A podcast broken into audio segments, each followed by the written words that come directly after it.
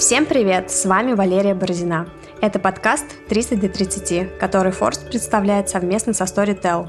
Самые интересные выпуски ищите на Storytel, а также аудиокниги, стендапы, аудиосериалы и многое другое. Слушайте и богатейте! В нашем подкасте мы поговорим о том, как достичь успеха в молодом возрасте. Наши собеседники – победители и номинанты рейтинга 30 до 30, который Forbes впервые опубликовал в июне этого года. Это предприниматели, люди творческих профессий, благотворители и спортсмены. Их объединяют две вещи. Всем им не более 30 лет. В столь молодом возрасте они уже успели добиться профессионального признания и стать известными на российском или даже на глобальном уровне. Их называют самыми перспективными россиянами. В наших подкастах мы расскажем, как живут и работают молодые визионеры, что способствовало их успеху, что такого они сделали в своей индустрии, чего не сделали другие, и многое другое. Сегодня у нас в гостях бьюти-блогер Адель Мифтахова. Петрофизик по образованию, Адель стала одним из флагманов растущего сегмента бьюти-блогов и телеграм-каналов. У нее около 30 тысяч подписчиков в Инстаграм и вдвое больше в мессенджере Павла Дурова. Мифтахова не просто тестирует новинки, но и рассказывает об ингредиентах, а также объясняет их действия с химической точки зрения. Адель, привет! Привет! Адель, ты вошла в лонг-лист 30 до 30 в раздел новых медиа, у тебя есть свой бьюти-блог, но это не единственная сфера, которой ты увлекаешься. Расскажи немного о себе, откуда ты родом, где училась и помимо блога чем еще занимаешься? Я родилась в Башкирии, в очень маленьком селе, оно называется Красноусольский, Красноусольское мотивация моей мамы э, была такой сильной, она так сильно хотела дать мне хорошую жизнь и хорошее образование, что сделала абсолютно все для того, чтобы я из этого села уехала, получила хорошее образование, и что-то в моей жизни получилось. И у меня еще, еще есть старшая сестра, и мы с ней вместе закончили, не вместе, каждая по отдельности, но мы обе закончили геологический факультет МГУ, только я нефтяник, а она занималась морской геологией. А чем тебе эта сфера привлекла? Ну, 10 лет назад, когда я поступала, конечно, мне казалось, что нефтянка — это самые большие деньги, которые со мной только могут случиться. Это была супер перспективная отрасль, и абсолютно все хотели попасть в нефтянку. Сейчас уже, мне кажется, такого ажиотажа вокруг нее нет. Угу. То есть ты ведешь свой блог и работаешь э, Да, я работаю инженером, да. Угу. И преподаешь в МГУ, насколько я знаю. Я преподаю, ну, я, я считаю это какой-то одной работой. Да, я еще преподаю геофизику в МГУ, но я преподаю не какие-то э, базовые классические курсы. У меня я веду факультатив, который обязательно нужно посещать, как это часто бывает. Э, да, я преподаю магистрам геофизику. А скажи, пожалуйста, вот как э, тебя вообще появилась идея создать бьюти-блог? Просто такие разные сферы, нефтянка, там преподавательская сфера и бьюти-блог? У меня был э, хороший и плохой одновременно период жизни, когда я уехала работать на стажировку во Францию. И у меня не было никаких друзей, я ни с кем не общалась, кроме своих коллег. И по вечерам я сидела в интернете, читала какие-нибудь всякие блоги и наткнулась на блог прекрасной женщины, ее зовут Каролайн Хайронс, она like, самый большой бьюти-блогер чуть ли не во всем мире, и она так классно об этом рассказывала, так как я на русском никогда не читала. И я читала, читала, мне все это очень нравилось, мне, в принципе, это было гораздо интереснее с исследовательской точки зрения, чем с точки зрения там, красоты банок, эстетики и прочего. Мне просто было очень интересно, как все это работает. И потом я подумала, что, возможно, кто-нибудь так пишет на русском, оказалось, что никто так не пишет на русском. И в тот момент я была достаточно уверена в своих знаниях, чтобы посчитать, что я могу теперь рассказывать людям о том, как косметика работает. И, в общем, как-то это так потихонечку началось. И еще была для меня важная штука, что в тот момент был Телеграм на подъеме. Прям он прям mm-hmm. был супер популярным, постоянно появлялись какие-то новые блоги. И в тот момент, когда я туда пришла, там было типа два или три бьюти-блога, сейчас их, мне кажется, уже тысячи. Там было два, и три, два или три блога, и для меня это была очень классная среда, потому что там нет комментариев, и есть буфер между мной и аудиторией, а мне этот буфер очень важен. Угу, угу. То есть ты поэтому выбрала этот да. канал именно для коммуникации. А что ты имела в виду, что в России так никто не делал? В смысле? Ну, в России о косметике писали с точки зрения каких-то своих личных ощущений, типа красивый цвет, приятно пахнет, вызывает бодрость по утрам, не знаю, что-то такое. А мне это было вообще неинтересно, потому что я абсолютно не эмоциональный человек и очень прагматичный. И мне хотелось рассказывать не то, как косметика пахнет, а то, что в ней mm-hmm. содержится, как она работает, почему она работает. А ты сейчас следишь за рынком? Вот сколько примерно бьюти-блогов появилось, которые там тоже вот твою модель как-то приняли и тоже пишут о косметике с научной точки зрения? Меня это немножечко расстраивает, но их на самом деле так мало. Мало, ну, то да? есть они появляются, я их вижу, но их очень-очень-очень мало. И некоторые, я искренне считаю, что некоторые пишут намного лучше меня, потому что у них, наверное, больше времени на research сейчас есть. Но все еще блоги, которые появляются, они все еще про личные ощущения. И я понимаю, что широкой аудитории это, скорее всего, намного интереснее, чем объяснять там формулы. Хотя я не объясняю формулы. Им гораздо интереснее считывать эмоции и сопереживать mm-hmm. человеку, чем слушать какую-то сложную информацию. Ну и производить такой контент намного проще, чем мгм. делать research потом рефераты писать. Вот как ты думаешь, а, что помогло твоему блогу выстрелить? Вот почему появилась аудитория, почему он стал востребованным, его стали читать? Были какие-то там ключевые вещи, моменты, которые тебе помогли а, в создании твоего телеграм-канала? Мне кажется, что отчасти а, сама платформа как раз мне кажется, что мне очень повезло, что именно тогда Телеграм был на подъеме, и тогда во всех абсолютно СМИ писали, делали какие-нибудь подборки каналов э, на какие-нибудь разные темы. И так как бьюти-каналов было три штуки, я попала во все, абсолютно. А потом мне начали писать журналисты и СМИ, просить писать для них тексты, и, естественно, они везде указывали ссылку на канал, и так начала там набираться аудитория. Мне кажется, что моя информация отличалась а, маленьким количеством эмоций, в тот момент. И мне кажется, есть определенная аудитория, которой важно не слушать крики, восторги и прочее. Важно просто, чтобы это была спокойная, не эмоциональная информация. И еще для меня важной штукой был а, английский язык, угу. потому что я не понимаю, как в современном мире чего-то добиться, не зная английского языка. А, потому что на русском языке все еще, к сожалению, очень позорно мало информации хорошей на английском языке в любой сфере, абсолютно. То есть, если мне нужна какая-то информация, мне даже не приходит в голову гуглить на русском. Потому Ты что я никогда языке. ничего не найду. Потому что это будет что-то странное, скорее всего. На английском языке есть огромное количество сайтов, э, агрегаторов информации, которые заверены, так сказать, чуть ли не медицинскими комиссиями. Ну, если мы про медицинскую mm-hmm. информацию сейчас. В России такого нет. Есть три с половиной сайта, э, довольно хороших, но, и, но это очень мало. Угу. То есть вот эта вот фишечка, то, что ты подкрепляешь информацию да. каким-то исследованием. Да, еще я умею читать исследования, потому что в последнее время и в СМИ, и в блогах появилась такая мода ссылаться на исследования. Угу.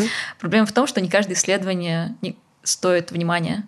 Потому что есть, например, исследование, в котором, ну, если опять же говорить про косметику, исследование, исследование косметики, в котором взяли там 50 человек абсолютно рандомных, а, раздали им крем, через неделю спросили, как им этот крем. Это исследование с потребительской точки зрения, как бы оно, конечно, полезное, но э, информации в нем абсолютно никакой нет. Mm-hmm. Что нужно сделать для того, чтобы проверить крем, сделать какое-то хорошее исследование про этот условный крем? Нужно взять тысячу человек разных возрастов, разных социальных статусов, с разной кожей, записать, э, замерить показатели, поделить этих людей на две группы, одной дать крем с этим активным ингредиентом, не знаю, который они исследуют, а второй группе дать пустышку.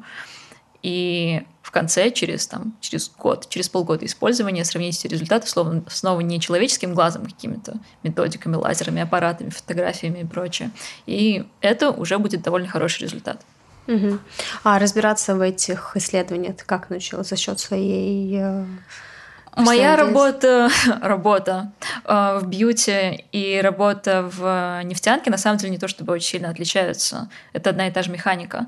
То есть я читаю огромное количество исследований про нефть, условно, потому что они постоянно выходят, и в моей узкой э, в моей узкой сфере нефтянки в последнее время вообще очень много исследований выходит. Я занимаюсь тем, что читаю эти тексты в огромных количествах и анализирую делаю для себя какие-то выводы, что-то тестирую. И с косметикой то же самое. Я просто читаю огромное количество текстов. Угу. Понятно. А как ты монетизировала свой блог? Как скоро стали появляться рекламные предложения? Рекламные предложения начали появляться практически сразу, но рекламу я практически не размещаю. У меня сейчас есть ровно один рекламный проект. Это с брендом Estee Lauder. Мы с ними работаем вместе уже года два, наверное, но я думаю, что этот год будет для меня завершающим. После этого я перестану размещать рекламу вообще, потому что мне это неинтересно. А как же тогда ты зарабатываешь на блоге? Как я зарабатываю? Я, а, у меня вышла полтора года назад довольно большая коллаборация с брендом Organic Kitchen. Это такой маленький супербюджетный бренд. А, в народе он известен как банки по 55. Они они вышли, мне кажется, на рынок где-то лет пять назад mm-hmm. и начали делать косметику, которая стоила реально 55 рублей. А, и я просто предложила сделать им вместе какое-нибудь средство. И сделали, и оно так выстрелило, что я зарабатываю больше, чем я зарабатываю на своей основной работе на этой банке. То есть ты получаешь какой-то процент с продаж? Да, да. А почему ты не хотела рекламу размещать? Мне не нравится, когда мне говорят, что я должна делать, а работа с рекламодателем всегда подразумевает, что есть какие-то ограничения на то, что я могу говорить и что не, не могу говорить. Ну и при моих охватах, так называемых. Я довольно маленький блогер, на самом деле, не очень понимаю, почему я здесь нахожусь. А при моих охватах просто мне не предлагают такие гонорары, которые могут меня заинтересовать. Ну, то есть mm-hmm. мне предлагают 10 тысяч рублей, 15 тысяч рублей. Мне кажется, что оно просто того не стоит. С учетом того, что тебе будут э, еще да. и диктовать, что Ну, в последнее время ко мне обращаются бренды, и я называю им просто суммы, слишком большие. и, мой расчет на то, что они откажутся, и большинство из них отказывается. А у тебя не было желания сделать э, блог свой основным источником дохода? Ну, Нет. мне кажется, это вообще желание каждого блогера. Нет, мне эм, я до сих пор, когда знакомлюсь с людьми, рассказываю в первую очередь, что я инженер-нефтяник, а не бьюти-блогер. И это потом всплывает в разговоре, что я занимаюсь еще и косметикой, и это всегда удивляет людей. Мне кажется, что, просто, что косметика это такая поверхностная вещь. Ну, то есть она интересная, но вкладывать в нее всю свою жизнь и тратить на нее свою жизнь я совершенно точно не хочу, потому что я все считаю, что это очень поверхностная штука. А как инженер-нефтяник, расскажи, что ты делаешь? В чем заключается я твоя работа? занимаюсь поиском, разведкой месторождений нефти и газа. Сейчас моя специальность, ну, я специализируюсь на так называемых нетрадиционных источниках нефти. Все, скорее всего, слышали про нефтяные сланцы, угу. про сланцевое месторождение. Вот в России есть примерно то же самое. А в Западной Сибири только это намного сложнее, и там не работает ни один традиционный метод расчета, подсчета, исследования, который существует сейчас. И я занимаюсь тем, что придумываю эти новые методы, а, пытаюсь придумать, как посчитать вот эту сложную нефть. И я работаю со скважинами, ну, процесс такой. Борется скважина, в нее опускаются приборы, прямо на самое дно, в забой. Э, приборы, которые замеряют знаю, удельное электрическое сопротивление, радиоактивность, э, время пробега звуковой волны, плотность, еще что-нибудь.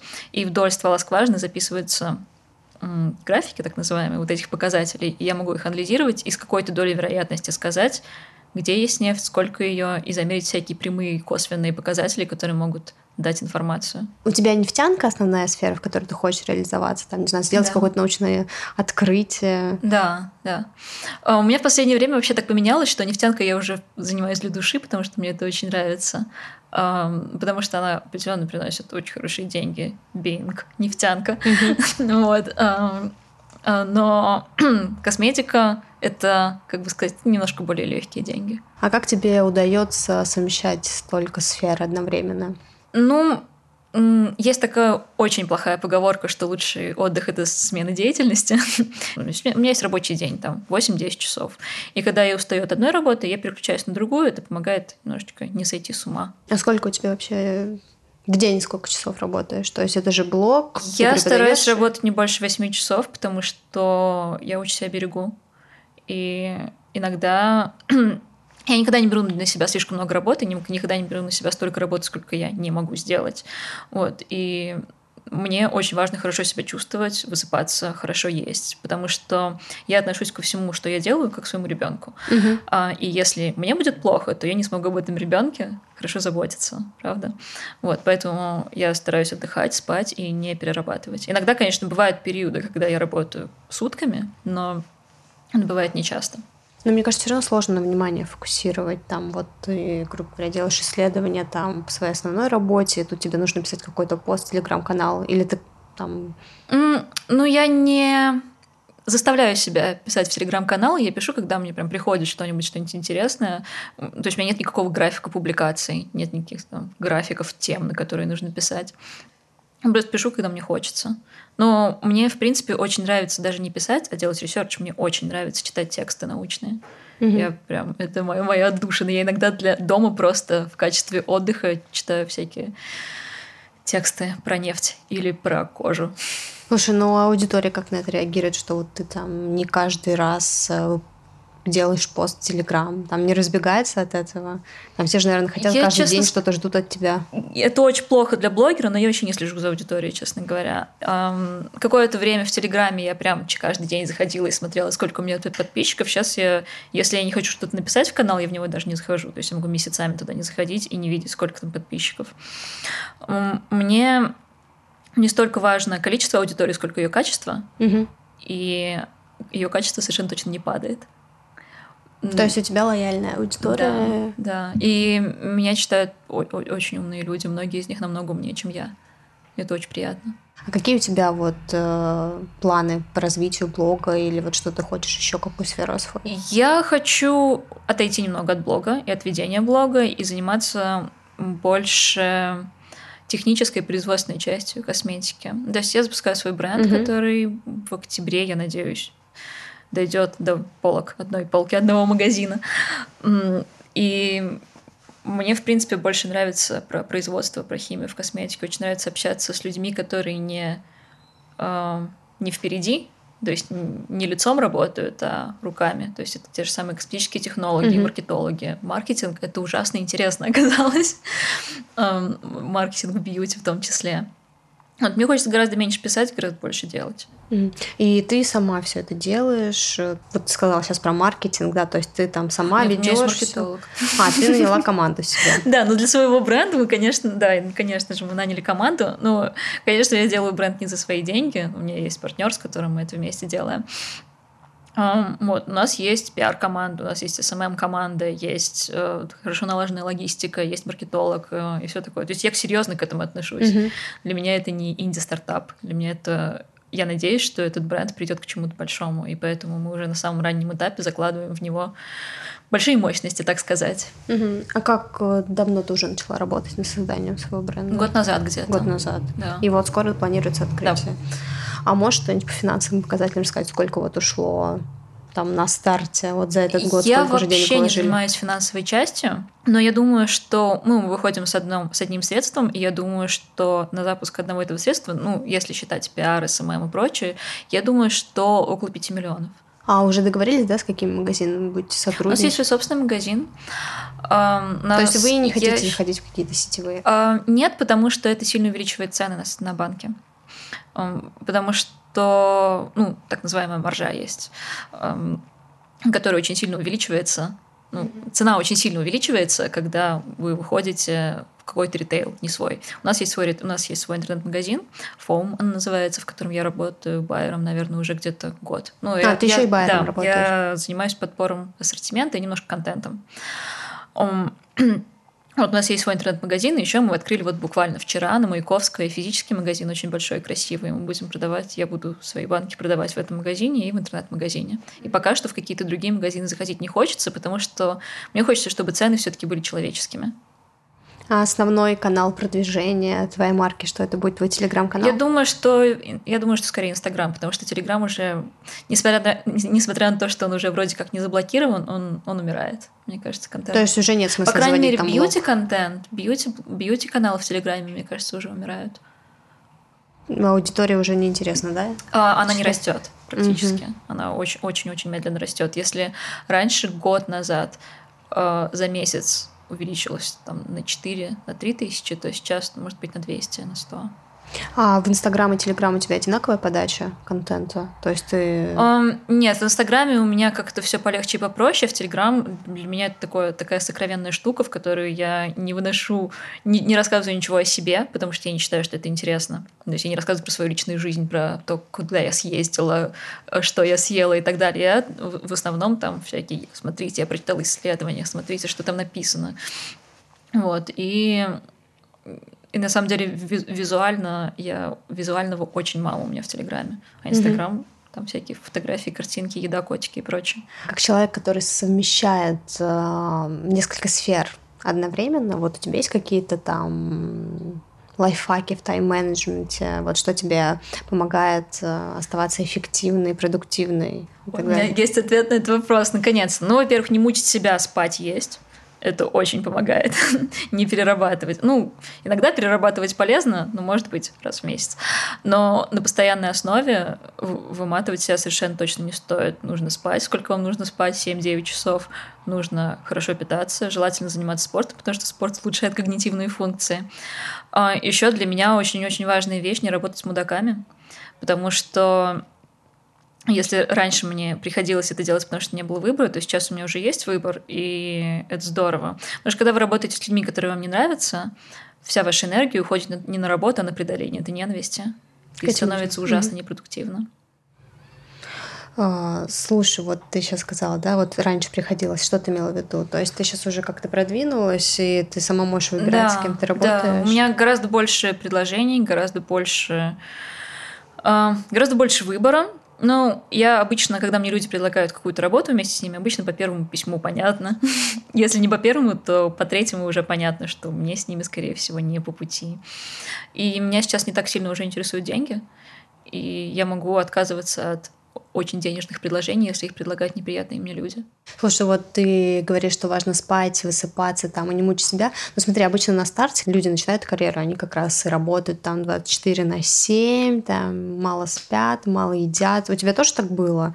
То есть ты к этому недавно пришла, к такому ритму жизни, что вот теперь главное высыпаться, правильно питаться? Я занималась этим, но сейчас я не понимаю, зачем это было нужно, потому что можно было прийти к этому и, и не мучая себя совершенно. То есть э, реально на старте можно да. так не заморачиваться, и все равно у тебя может пойти. У меня есть коллега на моей работе, и он прям машина. Он постоянно работает, но проблема в том, что ну, иногда он вообще не спит, типа работает трое суток подряд. Но проблема в том, что его КПД очень сильно падает постепенно. То есть, если я посплю 8 часов, то я сделаю работу условно за час. А если я не буду спать 3 дня, у меня на эту работу уйдут, уйдут сутки в, моем случае это работает так, и среди, и среди окружения, и среди людей, которых, э, которые со мной работают, я тоже это замечаю. То чем больше ты работаешь без отдыха, тем хуже ты работаешь. Угу. А как на твоей основной работе вот отреагировали, когда узнали, что ты ведешь свой блог? Они в восторге все. Они все прям и вышли Читают в восторге. Тебя? Да, я не думала, что это вызовет такую реакцию, но они все купили мою книгу. Они все попросили меня подписать эту книгу, и они прям постоянно подходят, мне спрашивают какие-то советы. Это вообще удивительно. Я думала, что они со скепсисом к этому отнесутся и скажут, что я какой-то фигней занимаюсь. А твоя жизнь после того, как ты создала свой блог, э, сильно изменилась? Я определенно стала больше зарабатывать, и это довольно сильно изменило мою жизнь. Вообще с деньгами много хорошего в жизнь приходит. Например, хорошая еда, которая стоит больших денег, хороший спорт, который стоит больших денег, хорошее жилье. Да, это, конечно, для меня это очень важно. Я, я люблю деньги, не стесняюсь денег, и мне очень важно их иметь. Я очень, очень боюсь нищеты. Я определенно познакомилась uh, с большим количеством интересных людей. Не могу сказать, что мы стали супер друзьями, но меня окружает намного больше интересных, разноплановых, разнообразных людей, чем раньше. Потому что когда я работала только в геологии, я была в таком пузыре, uh нефтяном пузыре, в котором все довольно однообразно, и люди довольно консервативные и, не побоюсь этого слова, зашоренные. вот. В бьюти я не только с бьюти-блогерами общаюсь, общаюсь с всякими там режиссерами, э, писателями, э, артистами, э, топ-маркетологами. Это все очень интересные люди. А у тебя есть какие-то правила потребления, вот если мы сейчас говорили, да, про денежный вопрос? А, я откладываю, наверное, процентов 60 своего дохода. Но оставшиеся 40 это все еще сумма, на которую я могу очень комфортно жить. А почему ты сама не захотела вложиться в свой бренд косметики? А там даже речь такой не шло на самом деле. Эм, я, я предлагала это, и сказала, что я могу какое-то количество денег вложить. И... Но от того, что, от того, что я вложила бы свои деньги, моя роль и моя доля в этом бренде не поменялась бы. Так угу. что в этом не было особого смысла. А кто твой партнер? Ты раскроешь его? Я не уверена, что он хочет, чтобы я о нем говорила. Но это как-то из мира бьюти? Да, из мира бьюти. Это тот человек, который владеет нашим Foam Store магазином. И мы его ласково называем Пенка. Здорово. А, у каждого бывают моменты, когда вот хочется взять и послать все к черту. Вот что для тебя было главным карьерным испытанием? Как ты с ним справилась? Было у тебя такое? Потому что вот, не знаю, так устала и думала, все, я брошу этот блог, не могу им заниматься, или там я уволюсь и не буду больше работать инженером. Ой, я вообще не склонна к компульсивным поступкам, решениям и эмоциям человек. Я, я правда, я очень прагматичная, очень приземленная, и я довольно редко испытываю какие-то сильные эмоции. Иногда я просто устаю, но я понимаю, что мне просто нужно уехать и немножко отдохнуть. Такого, чтобы все бросить, у меня не было никогда. Я хотела в курсе на третьем бросить институт, но этого не произошло, слава богу. А почему хотела бросить? Мне просто казалось, что я занимаюсь какой-то ерундой, потому что первые три курса были какие-то общие курсы, которые были мне абсолютно неинтересны, а, а более приближенные к моей специальности начались потом, и уже стало интересно. Что для тебя успех, и считаешь ли ты себя успешным человеком? Сложно об этом говорить. Успех вообще такая сложная мера. Если говорить про деньги, то я считаю себя успешным человеком, потому что я не думала, что к 27 годам у меня все будет настолько хорошо. По части общественного признания, так называемого, ну, наверное, да. Я как минимум сижу здесь сейчас. Знаю многих людей, которые хотели бы тут оказаться, в то время как я не стремилась к этому. Я думаю, что да, меня в моем возрасте вполне можно назвать успешным человеком, хотя я не могу сказать, что я как-то это ощущаю. Угу. А, тогда такой вопрос. Вот как ты думаешь, что нужно делать, э, там, знать или уметь, чтобы вот в довольно молодом возрасте а, добиться каких-то профессиональных высот? Нужно чтобы знать английский язык. Так, английский язык это раз. Конечно, нужно знать английский язык. И мне кажется, что ну, это навык, которым я до сих пор не до конца овладела. И не то, что мы стремлюсь, честно говоря, овладевать, это эмоциональный интеллект, это же очень важно. Я замечаю, что люди, которые чувствуют, что ли, людей, умеют общаться, умеют подстраиваться, а, достигают намного большего, чем просто очень талантливые люди. Угу. То есть, грубо говоря, soft skill да, сейчас э, да. на рынке это главный ну, Самый одна, востребованный одна из главных, навык. Одна из главных, да, конечно. А у тебя есть какие-то там, не знаю, а, советы, как выработать этот навык? Или это просто вот врожденный, это либо очень он сложно. есть, либо Мне бы самой научиться этому. Мне бы самой этому научиться было бы очень здорово. Я пока что, я пока что, мне кажется, выезжаю на своем спокойствии. Как считаешь, у нас в стране есть какие-то социальные лифты, которые помогают молодым людям? Или все зависит от того, вот в какой семье ты родился? Там, грубо говоря, если ты родился в семье чиновника или какого-нибудь там топ-менеджера, то у тебя в жизни все будет классно, там ты быстро добьешься профессионального успеха. А если нет, то тебе... Ну, сам пример, который лежит на поверхности, на мой взгляд, это армия. Мне кажется, что армия это самый самый надежный социальный лифт в России, в который можно с низов подняться очень-очень высоко. Серьезно, ты считаешь, mm-hmm. что в армии? У меня можно... в примере есть люди, которые поднялись из ниоткуда благодаря армии. Mm-hmm. Определенно имеет значение, в какой семье вы родились, потому что и, и дело на самом деле не только в деньгах и связях, дело, наверное, в восприятии. Что я, мне кажется, сейчас на меня обрушится огромное количество ненависти, но люди, которые рождаются в очень бедных семьях, по-моему, даже об этом есть какие-то тексты исследования, что люди, которые рождаются в, общ... в очень бедных семьях, за их голова занята тем, чтобы выжить. А в то время как люди, которые рождаются в более богатых семьях, они уже выходят немного за рамки того, чтобы выжить и зарабатывают деньги. Я ни в коем случае не хочу сказать, что бедные люди никогда не станут богатыми. Мы не Индия, у нас mm-hmm. каст. Но а, отношение к деньгам и восприятие денег, мне кажется, имеет очень большое значение. Вот мы говорили про семью, про родителей, а поддержка родителей, вот она важна или вот сейчас там, очень круто быть self-made, там, что там ты все сам, тебе никто не помогал и так далее? Ну, у каждого, наверное, свой путь. Если у вас есть родители, которые могут вам помочь подняться, то это очень классно. Если у меня когда-нибудь будут день, дети, то я сделаю все, чтобы им помочь. Очень тяжело, не имея поддержки, что-то делать. И тебе мама как помогала? Ну, я благодаря ей только поступила в университет. Ну и благодаря своим знаниям, конечно, тоже. Но э, в моей школе учились люди, которые были не менее глупые, чем я, но, но они не поступили в МГУ, потому что их родители другими вопросами задавались, скажем так. Эм, Моя мама сделала все, чтобы я поступила в МГУ, и у нее была довольно маленькая зарплата, но она делала все, чтобы у меня, чтобы мне было хотя бы более-менее комфортно жить. Хотя мне было очень некомфортно жить в университете.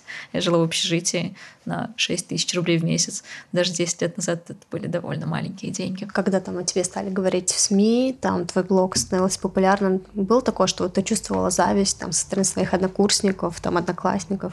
Нет, я с ними не общаюсь. Ни с кем не поддерживаешь нет, нет. связь? А если там не про однокурсников, про одноклассников, а там, не знаю, про твоих ровесников? Я ни разу с этим не сталкивалась. Абсолютно все люди, с которыми мы каким-то образом пересекались по этому поводу, были за меня очень-очень рады. Я прям... Это, наверное... Я никогда не думала об этом. Это, это наверное, все таки не... Не закономерность, это скорее исключение, наверное, да? А как считаешь, вот почему вот у кого-то получается, а у кого-то нет? Что именно? Ну вот, э, там, продвинуться там вверх, там, по карьерной месте, э, лестнице в молодом возрасте. Ой, это глубоко, глубоко философский вопрос. Ну, некоторым людям не так важно куда-то вообще продвинуться, не так важны деньги, не так важен успех так называемый. Некоторые... Мне кажется, что если у человека что-то не получается, то он либо занимается не тем, либо не так, как надо, либо не с теми людьми. Угу. Мне кажется, что если счесть эти три фактора, а, сложить эти три фактора, то есть заниматься тем, что вам нравится, с хорошими людьми и правильными способами, то это приведет к чему-то хорошему. А ты относишь себя к поколению миллениалов? Да, да. А вот э, как ты себя относишь там? Ну, um... Потому что ты родилась э, в этот э, период, да, или вот у тебя какие-то привычки есть, там отношения к жизни, к работе? Можешь об этом Я рассказать? не очень глубоко изучала вообще это явление, но по всем признакам я миллениал. Я однажды писала какой-то текст для журнала «Эль Официель», э, тогда еще существовавший, и я помню, они в заголовке в лиде назвали меня типичным, типичнейшим представителем поколения миллениалов. И меня в тот момент это прям немножечко, даже немножко, немного оскорбило, потому что это слово вообще принято в негативной коннотации использовать в основном. Mm-hmm. Но я совершенно точно миллениал и по возрасту, и по привычке. Я гораздо более э, осознанно отношусь к окружающему миру, чем, скажем, мои родители или более старшее поколение. Э, опять же, мне кажется, что э, эта миллениальская черта не, не мучить себя и заботиться о себе. Про переключение. Вот опять хочу вернуться к этим сферам, как ты переключаешься. Ты быстро как-то научилась переключаться? Или там это был да мне даже учиться, долгий... Мне даже не пришлось учиться, на самом деле. Я просто устаю немножечко, 10 секунд жду. И, и просто, я, в принципе, очень могу очень быстро переключаться между большим количеством задач. Это возможно, возможно, это скилл, а возможно, я с этим родилась, я, честно говоря, не знаю. Но я могу прям очень быстро с одной задачи переключиться на другую и делать и то, и другое эффективно. То есть у меня нет такой проблемы, что, я, что мне нужно отключиться от предыдущего за, за, задания и занятия и тратить какое-то время на то, чтобы подстроиться под другое занятие. То есть ты никаких перезагрузок себе не устраиваешь? Там многие же там занимаются спортом, я, еще как Я занимаюсь спортом, но не с этой целью. Мне просто нравится спорт, и я гораздо лучше себя чувствую, когда занимаюсь спортом. И физически, и эмоционально. А кем ты видишь себя вот года через три? Кто О. ты, блогер, геолог? А у меня есть романтическая мечта. Я м- хочу делать вещи, которые намного больше меня. То есть я надеюсь, что бренд, который я сейчас делаю, и, возможно, будут какие-то еще проекты, что они станут намного больше, чем я, и все будут знать вот эти вещи, которые я делаю, но никто не будет знать меня. Я хочу быть тем, как это, серым кардиналом, тем человеком, человеком за очень большой компанией, скажем так. Ну, то есть возьмем а, условную компанию Samsung. Все знают компанию Samsung, никто не знает, кто ее основал. Ну, то есть, определенные люди, конечно, знают, но широк, широкая публика понятия не имеет, кто ее основал и кто стоит там во главе. Вот, я хочу быть тем человеком. А почему ты так ходишь? Мне не очень нравится публичность, несмотря на то, что у меня ее не так много.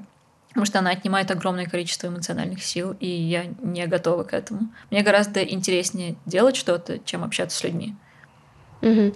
Ну смотри, вот хочется пример какой-то получить. То есть ты же создавал э, телеграм-канал как раз как буфер, да, вот чтобы угу. там как можно меньше там общаться с этой угу. аудиторией. Как им удается найти с тобой контакт? Ну сейчас у меня еще есть другие всякие соцсети, в которых, к сожалению, нельзя закрыть опцию комментирования. Эм, но у меня везде указана почта, и если людям очень хочется и очень надо до меня достучаться, они найдут этот способ. Просто для этого им нужно сделать крохотные усилия. И люди, которые просто хотят внимания или просто хотят не знаю, что-то сказать ради того, чтобы сказать, не будут делать это крохотные усилия. А вот если говорить там про блогосферу, как думаешь, как она изменится? А, я думаю, что количество контента превысит качество. Это сейчас, мне кажется, уже заметно, насколько важно, чтобы контента был много, он был быстрый, а не качественный.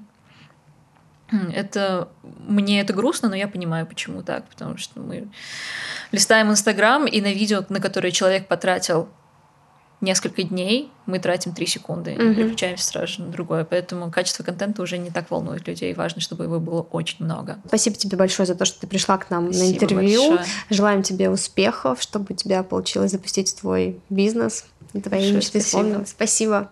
Вы слушали подкаст «30 до 30», который Forbes подготовил совместно со Storytel.